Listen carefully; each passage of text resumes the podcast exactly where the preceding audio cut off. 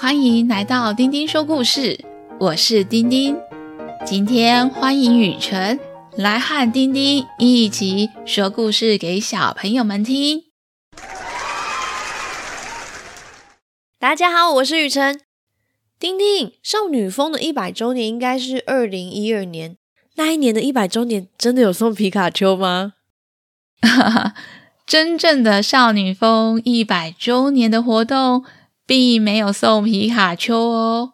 会想到写这个故事，是因为我看到很多国家的观光局跟宝可梦公司都有合作，用宝可梦来推广当地的观光，所以就想到用皮卡丘写进瑞士的侦探故事。原来如此，宝可梦真的也是很受小朋友的欢迎呢。接下来我们继续讲故事喽。上一集讲到助手小西超级幸运，竟然拿到一本瑞士铁路票券，可以不用预约就可以坐到瑞士的特色火车。除此之外，还拿到一只少女峰铁路一百周年限量宝可梦。没想到限量宝可梦跟塞在宝可梦帽子里的铁路票券一起不见了。今天要讲的故事是《东东侦探》第三章《少女峰铁路》。一百周年下集，究竟小溪的东西是被谁给拿走的呢？小朋友们准备好了吗？开始听故事喽！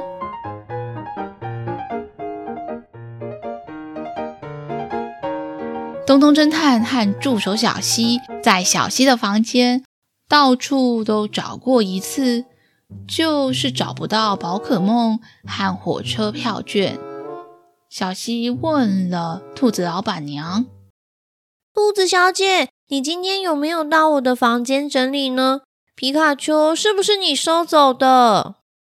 兔子老板娘摇摇头，肯定的说：“嗯，我不会到客人的房间整理，除非客人要求要整理打扫房间。”这个时候，山羊先生推开门走了进来。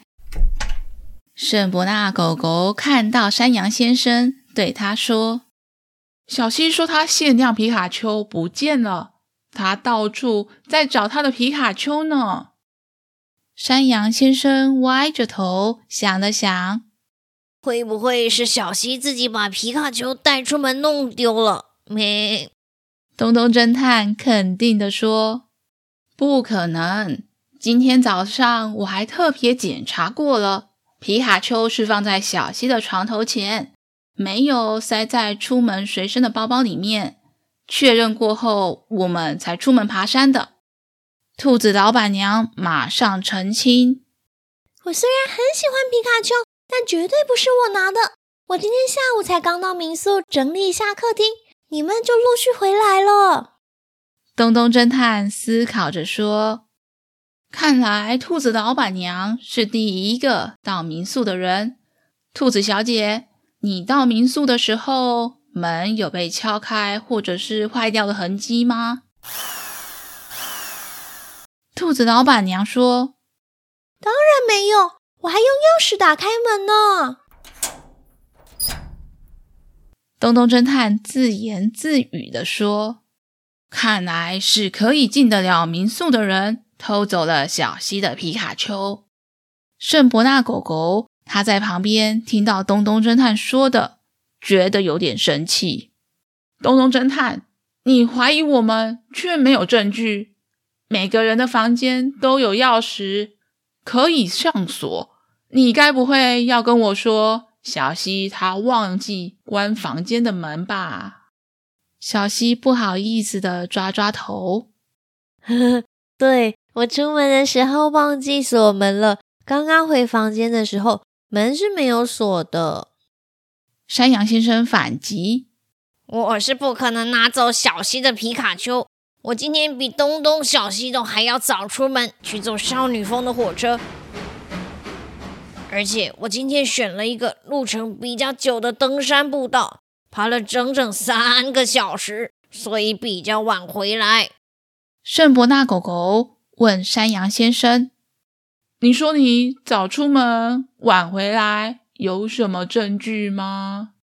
山羊先生拿出他手机里面的照片，你看我手机里的两张照片，一张是到车站出发的时间，刚好拍到时钟是早上八点半；另一张照片是在登山步道入口拍的。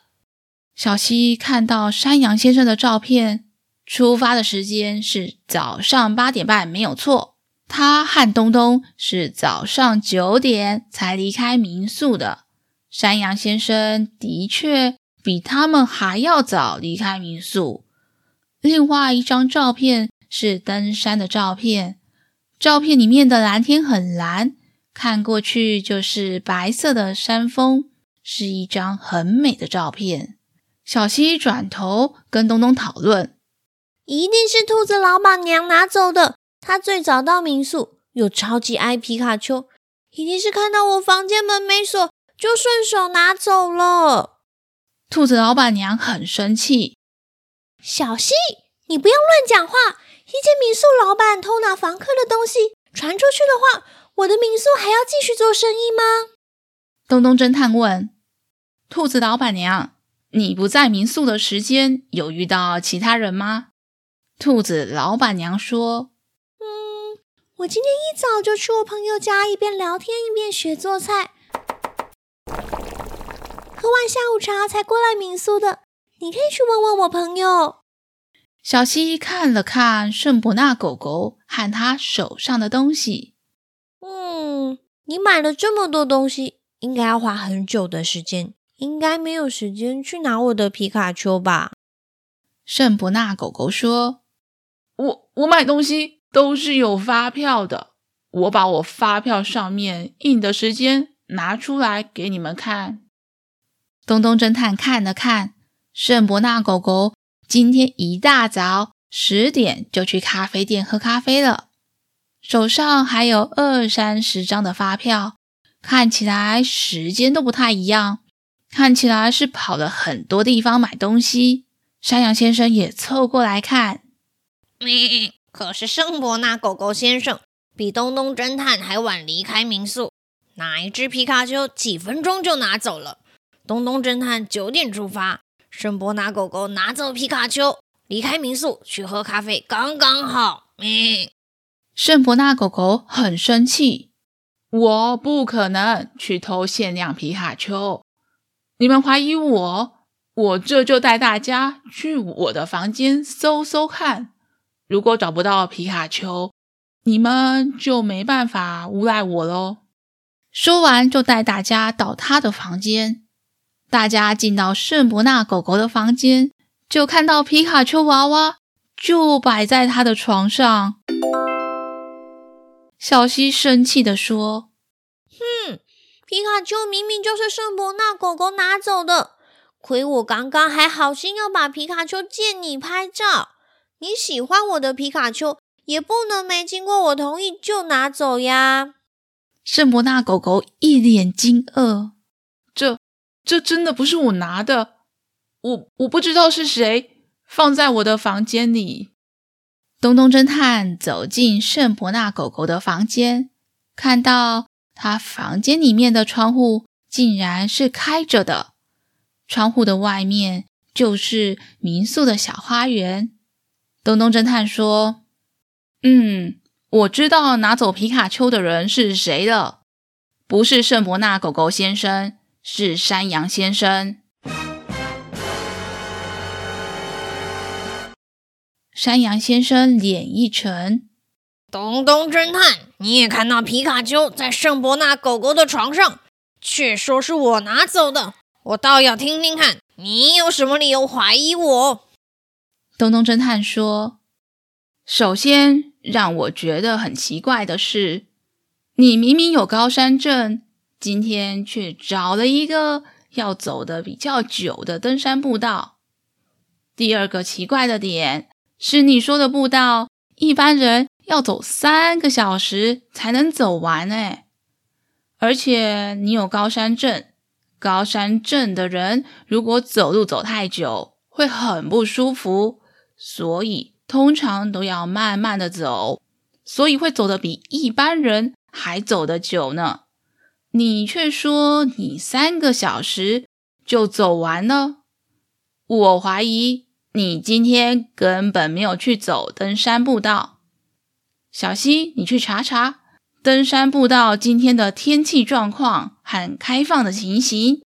山羊先生神气地说：“登山步道的海拔比较低，当然不会像当天在少女峰瞭望台触发我高山症的状况。所以我今天状况比较好，也是合理的。”东东侦探解释：“皮卡丘虽然现在在圣伯纳狗狗的房间里面，也可能是其他人从窗户爬进来放的。如果兔子小姐拿了皮卡丘，她应该会把皮卡丘给藏起来。但如果是山羊先生拿了皮卡丘，铁定不是为了这只皮卡丘。”而是为了皮卡丘帽子里面的火车套票。说完，东东侦探就把皮卡丘娃娃拿了过来，把皮卡丘的帽子翻出来给大家看。大家看，帽子里面的火车票不见了。所以我推想，拿走皮卡丘娃娃的是山羊先生。他把皮卡丘拿走以后，把自己想要的火车票藏了起来，再从花园的阳台窗户边把皮卡丘放到了圣伯纳狗狗的房间，这样大家就不会注意到是他拿走的了。这个时候，小希大叫：“东东侦探，我查到了，山羊先生说的步道今天因为气候不佳，所以关闭了。山羊先生说谎。”山羊先生被发现，不好意思地说：“嗯，东东侦探真的太高明了。我本来觉得计划天衣无缝，小希应该离开瑞士也不会发现火车票不见。反正他有拿到皮卡丘限量娃娃，就很开心了。”山羊先生就从他的后背包拿出火车票，给了东东侦探。山羊先生说。身为铁道迷，要把瑞士每一种样式的火车都坐到，是一件多么幸福的事情！因为太想要火车票，你们又不卖给我，所以才会起了坏念头。嘿嘿。东东侦探说：“不经过允许，私自拿别人的东西就是不对。身为铁道迷，我不能接受你这样的行为。对于自己喜欢的东西。”用自己的时间和精神订到想要坐的火车票，这样认真追求的过程才是真正铁道迷的乐趣。山羊先生被东东侦探说完，觉得很愧疚，一直跟大家道歉。东东侦探则是跟兔子老板娘道歉说：“哎呀，不好意思诶，我的助手小希推理一直不行，不好意思。”他刚刚竟然怀疑皮卡丘是你拿走的。兔子老板娘说：“唉，没关系，东西的物归原主就好了。这次大家来瑞士，遇上这少女峰铁路一百周年，也是难得的缘分。我今天刚好跟朋友学做菜，大家一起来吃我今天的新手艺吧。”接着，兔子老板娘就拿出了红萝卜 cheese 披萨、红萝卜 cheese 意大利面。红萝卜 cheese 薯条和一大锅的 cheese 锅，大家都饿了，马上凑上去吃。只有东东看了，无力地说：“瑞士的 cheese 很有名，瑞士人真的好爱吃 cheese 哦。但是我只想念我的肉松饭团，尤其今天爬山爬得特别累，动脑动得特别多。”觉得特别饿，超级怀念我的肉松饭团。小西对东东侦探说：“你平常都说我行李太多太重，你看。”说完，小西就跑到了房间，拿出了一包白米和肉松。小西说：“我有带白米来哟，今天煮饭团给你吃。”东东看到眼睛发亮，哦耶！太棒了！我今天要吃肉松饭团。小西，你真是世界上最最最最厉害的侦探助手了。我以后不抱怨行李箱太重，以后一半的行李给我拿。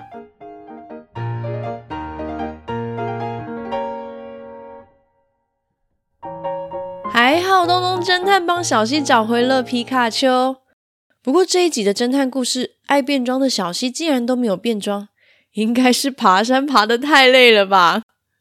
对，不过下一集的地点会是小西最期待的行程，要去参加意大利威尼斯的嘉年华，大家会戴面具，打扮得很华丽哦。跟大家预告，下一章的故事。会是由阿姨很喜欢的 Podcast 频道《童话套用岛》一起合作完成的两集故事，是一个东东侦探去寻宝的故事。而雨辰会在最后一章再度加入，帮忙阿姨完成侦探故事的第五章华丽大结局。谢谢丁丁，让我可以一起讲故事给大家听。侦探故事快要接近尾声了哦！从旅游节目一千步的缤纷台湾主持人，到第一次来录儿童节目，真是非常有趣。也很感谢雨辰的帮忙，这次有雨辰的加入，我也觉得跟他学习成长不少呢。今天的故事就先讲到这里，小朋友们喜欢今天的故事吗？下次我们再一起听故事吧。下